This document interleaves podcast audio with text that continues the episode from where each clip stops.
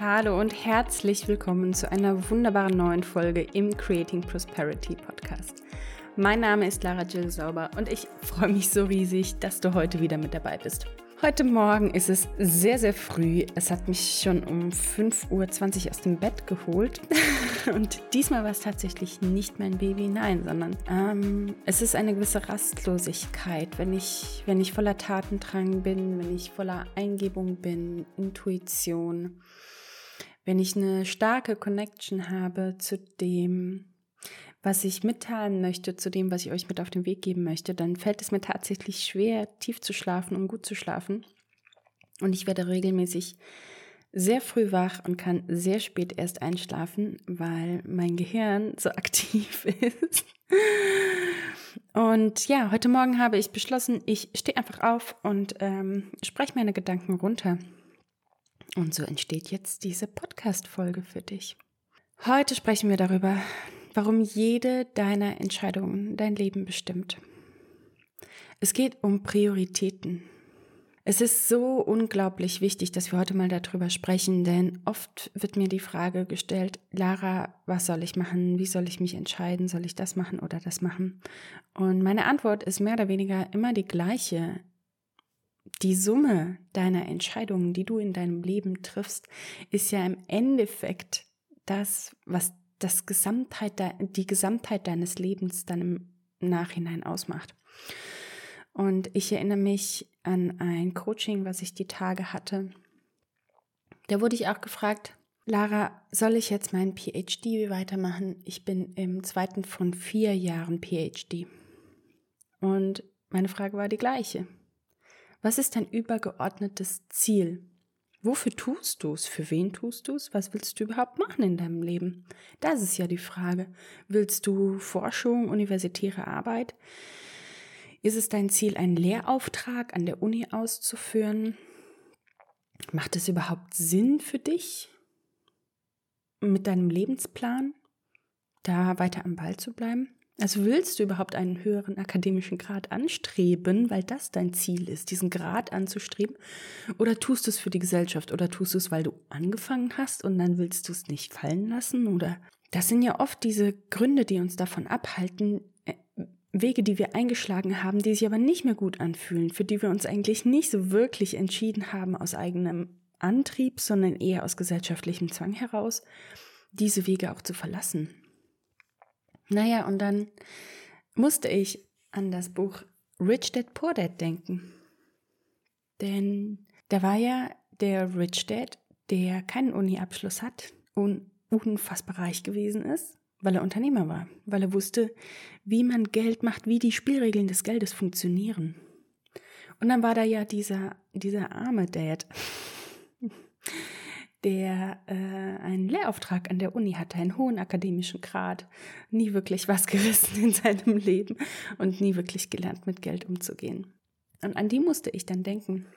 Das heißt nicht, dass ein hoher akademischer Grad nicht anzustreben ist. Das heißt nicht, dass ein Promotionsstudium oder ein PhD oder sein Habil irgendwie zu machen, dass das nichts ist, was einen Wert hat, weder einen gesellschaftlichen Wert noch einen persönlichen Stellenwert haben sollte oder sonst irgendwas. Das will ich überhaupt nicht damit sagen. Versteh mich nicht falsch. Sondern was ich damit sagen will, ist, frag dich immer, für wen tust du's? Wenn du's dafür tust, weil die Gesellschaft sagt, ein Arzt muss einen Doktor haben, dann tust du es ja nicht für dich. Wenn du es dafür tust, um der Erste in deiner Familie zu sein, der einen akademischen Grad hat, tust du es dann für dich? Weiß ich nicht.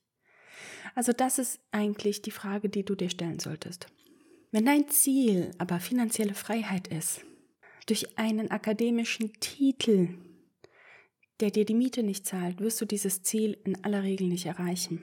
Du nutzt eher deine kostbare Zeit für Dinge, die nicht auf dein Freiheitskonto einzahlen. Frag dich also immer, zahlt es direkt auf das Konto ein, das mein übergeordnetes Ziel füttert? Und das ist es, was du für dich klären musst.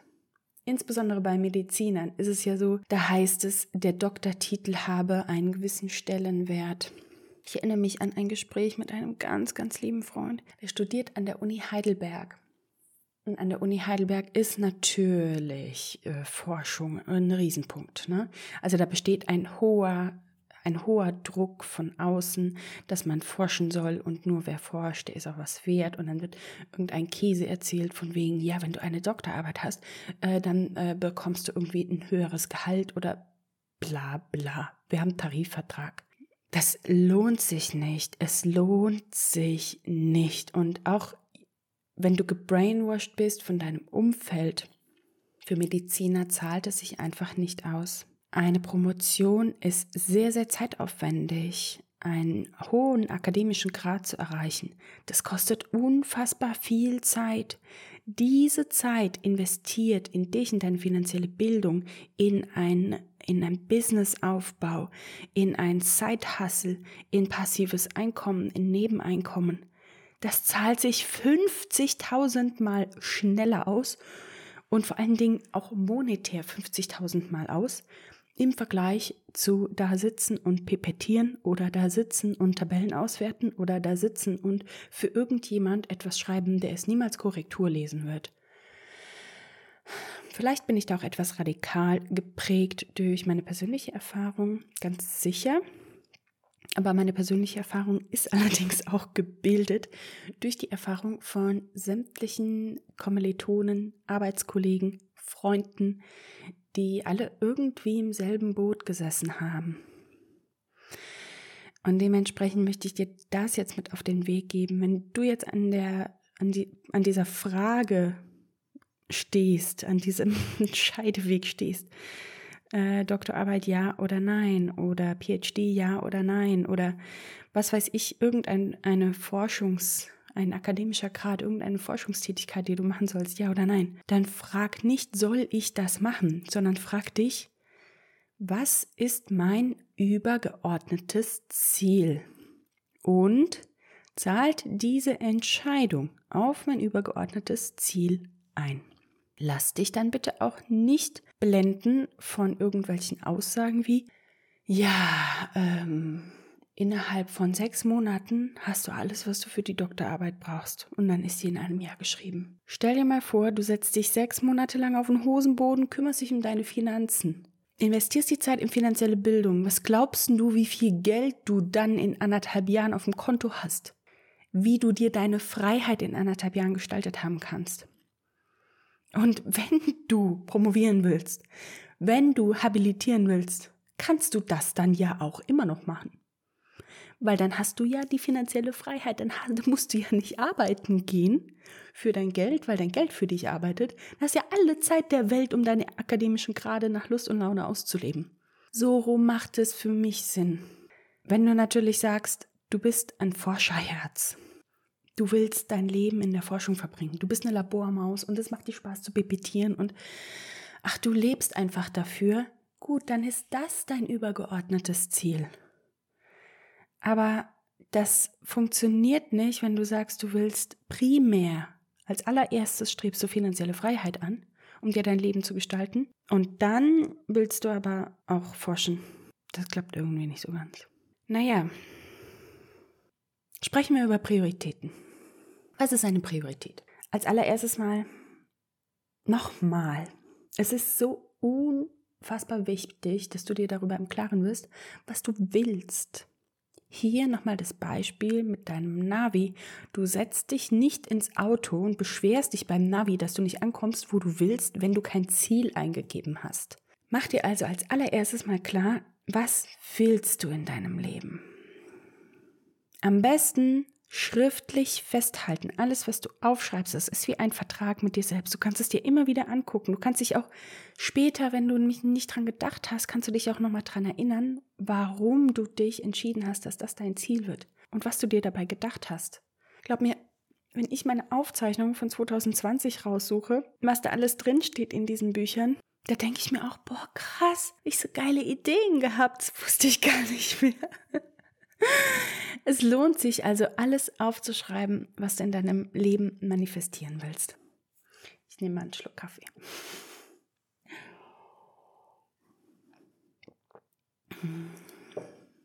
Wenn wir jetzt also von Prioritäten sprechen, müssen wir uns auch klar werden, dass es eigentlich nicht so ganz korrekt ist. Denn es ist eine Prio, Prio Nummer eins ist eine Prio. Alles, was dahinter kommt, ist eigentlich keine Priorität mehr. Es gibt eine Priorität und was dahinter kommt, ist eine Anreihung von irgendwelchen Dingen, die für dich auch relevant sind. Aber ich finde, es ist durchaus wichtig, dir darüber im Klaren zu sein, welche Reihenfolge dahinter kommt. Denn das Wichtigste ist natürlich, dass dir klar ist, was ist dein übergeordnetes Ziel, aber zu wissen, in welcher Reihenfolge triffst du Entscheidungen im Alltag, im tagtäglichen Leben, das ist ganz, ganz wichtig, um es dir leicht zu machen, um den Prozess der Entscheidungsfindung leicht zu machen.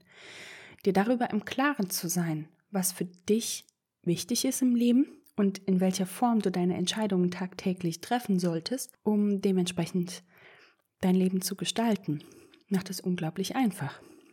Und da dachte ich an das Buch Ray Dalio, ähm, Principles.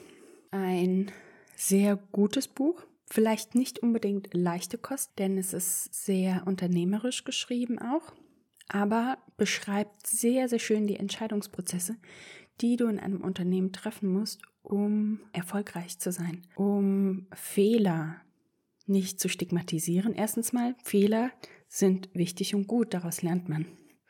Fehleranalyse ist wichtig und gut. Äh, Entscheidungsprozesse, Principles zu festzuhalten, Prinzipien festzuhalten, anhand derer Entscheidungen getroffen werden. Und das ist ganz wichtig. Also, wenn du mal äh, Lust hast, dich damit zu befassen, kann ich dir das Buch äh, Principles von Ray Dalio empfehlen. Und jetzt ist natürlich immer die Frage, ja, wie entscheide ich mich denn richtig? Immer das übergeordnete Ziel im Sinn haben, aber entscheide bitte immer für dich. Ich möchte nicht, dass du eine Entscheidung triffst, wo du dir bei der Entscheidung schon darüber im Klaren bist, du fühlst dich nicht gut, du hast einen Stein im Bauch, ähm, du tust das für jemand anderen, du machst das jetzt, weil, aber eigentlich willst du ja. Diese Art von Entscheidungen, die funktioniert einfach nicht gut, um deine Ziele schnellstmöglich zu erreichen. Entscheide also bitte nicht gegen das, was du gerade willst, aber dann doch nicht und dann ja, aber nein, aber ja, aber nein, sondern sei dir klar darüber, was du willst und entscheide für dich. Das ist die Grundregel Nummer eins. Bedenke dabei, dein Geist tut nicht das, was du willst, sondern dein Geist tut immer das, was er denkt, was du willst. Das hört sich jetzt ein bisschen verworren an, aber was ich damit meine, du beschäftigst deinen Geist permanent mit Aufgaben, indem du Fragen stellst, indem du ähm, eine Entscheidung triffst oder was auch immer. Und dein Geist führt dann praktisch nur noch aus. Wenn du etwas im Leben erreichen willst, musst du deinem Geist ganz klar sagen, was du willst und auch klar verständlich machen, warum weil wenn du sagst, du willst jetzt das und das, aber eigentlich willst du was anderes und entscheidest dich deswegen falsch, dann merkt dein Geist, hier ist was falsch, du bist auf dem wrong track. Und dann kommt es zurück wie ein Boomerang. Vielleicht etwas abstrakt. Nehmen wir mal ein klares Beispiel. Du, du willst abnehmen. Du sitzt im Restaurant. Du liest die Speisekarte. Jetzt würdest du sterben für eine ofenfrische Pizza die er schon alleine bei dem Gedanken an sie das Wasser im Mund zusammenlaufen lässt. Dieser himmlische Duft nach Napoli, Italien, ah, oh, bella Italia, der Käse, der so herrlich verläuft, wenn man sie in zig Fäden wegzieht. Echter Mozzarella natürlich, nicht so ein komischer Gouda oder so. Stopp, nein, nein, ich wollte doch abnehmen. Ähm, äh, ja, da sind zu viele Kalorien drin. Äh, dann nehme ich lieber den grünen Salat. Ähm, am besten äh, ohne Dressing, weil äh, das Dressing könnte ja nochmal Kalorien haben und äh, dann freue ich mich äh, über den äh, grünen Salat. Ja. Zu Hause angekommen, dann totaler Frust, weil das, was du eigentlich wolltest, hast du nicht bestellt und natürlich auch nicht bekommen. Und äh, das, wofür du dann dein Geld ausgegeben hast, hat dich eigentlich auch nur unglücklich gemacht. Äh, wieder zu Hause angekommen bist du eigentlich total mies drauf und assoziierst mit deiner Diät eigentlich nur negative Assoziationen. Totaler Fail. Stattdessen frag dich, was ist dein übergeordnetes Ziel? Du willst dich wohlfühlen in deiner Haut. Du willst wieder in die schicken Kleider passen, die dir letzten Sommer so gut gefallen haben. Du willst einen gesunden, starken Körper haben. Du willst auf dich achten. Du willst ganz, ganz lange leben und weißt deswegen, dass es wichtig ist, Acht zu geben auf das, was du isst. Dann ist ja klar. Bestellst du eine Pizza? Wahrscheinlich nicht. Zahlt ihr auf dein Konto ein? Wahrscheinlich nicht. Die Antwort wäre hier also, ich will mich in meinem Körper wohlfühlen und einen gesunden und starken Körper haben. Weil ich weiß, dass es mir gut tut und das auf mein Zielkonto einzahlt, entscheide ich mich also für einen Caesar Salad. Der hat auch Protein, da ist Hähnchen mit dabei. Außerdem schmeckt der richtig lecker, ein bisschen Parmesan oben drüber, mega fein. Und weil ich weiß, dass das der richtige Weg ist, wähle ich diesen Caesar Salad. Genau das ist der direkte Weg zu meinem Ziel. Die Pizza wäre ja ein Umweg und dann auch noch mit schlechtem Gewissen assoziiert. Und dann auch noch mit, oh nein, am nächsten Tag fühle ich mich mies, weil die Pizza liegt mir irgendwie schwer im Magen. Alles drum und dran. Du entscheidest dich also, du willst den Caesar Salad. Und das ist das, was ich meine mit, gib deinem Geist ganz klare Anweisungen. Nicht, ich will ja abnehmen, aber eigentlich will ich die Pizza, die sieht so lecker aus, sondern nein, was will ich wirklich? Ich will mich gut fühlen in meinem Körper. Was zahlt auf mein Konto ein? Caesar Salad zahlt auf mein Konto ein. Also will ich Caesar Salad. Ist doch klar, ich will einen Caesar Salad. Und der schmeckt dann auch, weil du dich dafür entschieden hast und du bist glücklich damit. Das ist diese Art von Entscheidung, von der ich die ganze Zeit spreche. Denk daran, dein Geist handelt immer in deinem Interesse. Wenn du also eine Entscheidung triffst, die nicht im Einklang ist mit dem, was du eigentlich willst, dann kommt sowas auf wie schlechtes Gewissen. Dir wird irgendwie übel bei dem Gedanken oder du hast so ein komisches, flaues Gefühl im Magen oder sonst irgendwas, weil das ist die Reaktion deines Geistes, um dir zu sagen, hey, du bist doch auf dem falschen Weg. Wolltest du nicht eigentlich die Pizza haben? Verstehst du, was ich meine? Genau. Und das ist das, was ich meine. Triff also jeden Tag ganz gezielt die Entscheidung dafür, was du wirklich willst im Leben. Dein übergeordnetes Ziel. Und jetzt sprechen wir von Alltagsentscheidungen, von den kleinen Entscheidungen. Das fängt an mit, du wachst morgens auf. Bestes Beispiel, ich heute Morgen. Ich wache auf, ich gucke auf die Uhr, es ist 5.20 Uhr. Was mache ich? Bleibe ich im Bett oder stehe ich auf? Kann ich schlafen? Nein, kann ich nicht. Liege ich dann jetzt noch stundenlang im Bett rum? Nein, mache ich nicht. Ich stehe auf und mache was Produktives. Warum mache ich was Produktives? Nicht um mich zu quälen, nicht um mich zu geißeln, sondern weil ich was erreichen will. Weil ich was auf dem Herz habe, was ich teilen möchte. Also stehe ich morgens auf, gehe in die Küche, mache mir einen Kaffee, setze mich hin und nehme den Podcast für dich auf. Zweite Entscheidung. Du stehst morgens auf. Der Wecker klingelt. Drückst du auf Snooze oder nicht? Ganz wichtige Entscheidung. Wer snoost denn bitte 50 Mal und erreicht alles, was er im Leben will? Hä? Habe ich noch nie erlebt. Wenn der Wecker klingelt, heißt es aufstehen. Du bist wach, offensichtlich. Dann machst du ihn aus, stehst auf, fertig. Entscheidung getroffen. Boom, auf dein Zielkonto eingezahlt. Du willst ja was erreichen. Nächste Entscheidung. Du machst dir Frühstück. Croissant oder Obst mit Joghurt oder was weiß ich. Protein oder keine Ahnung was. Was willst du in deinem Leben? Willst du la Deutsche Vita? Willst du dich fühlen wie in Frankreich? Dann ist die Entscheidung für Croissant gefallen. Weil wenn du ein gesundes Power-Frühstück mit Protein willst, passt da vielleicht das Buttercroissant nicht so gut rein. Entscheidung getroffen.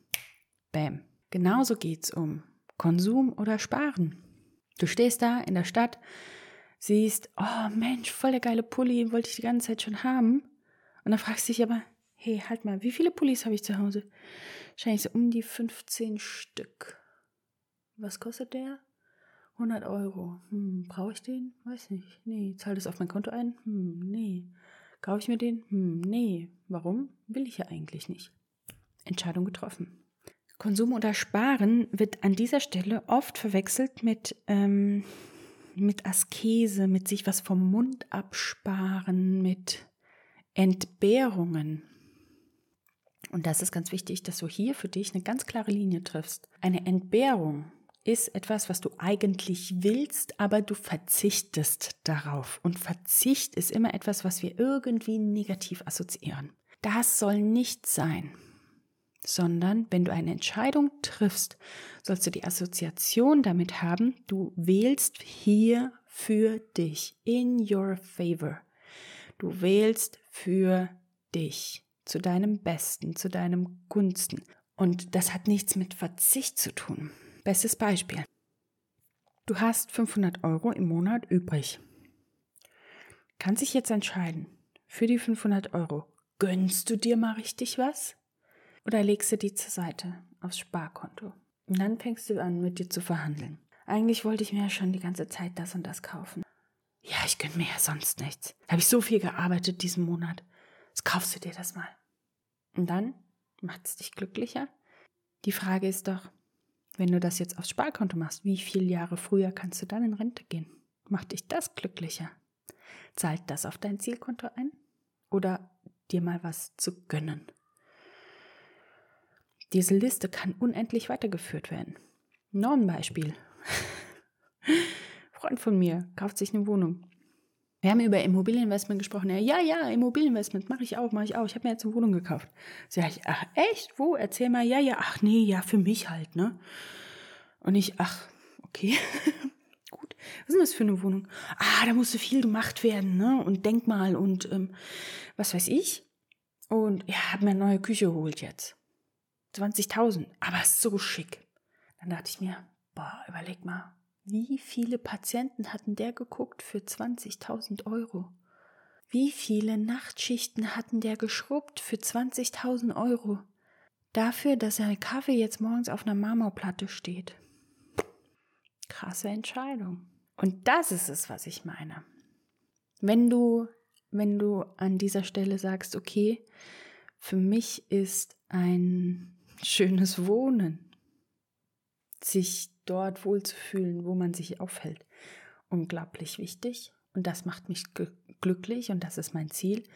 Da macht es Sinn. Aber welcher Arzt verbringt eine signifikante Zeit in seinem Leben tatsächlich in der Wohnung?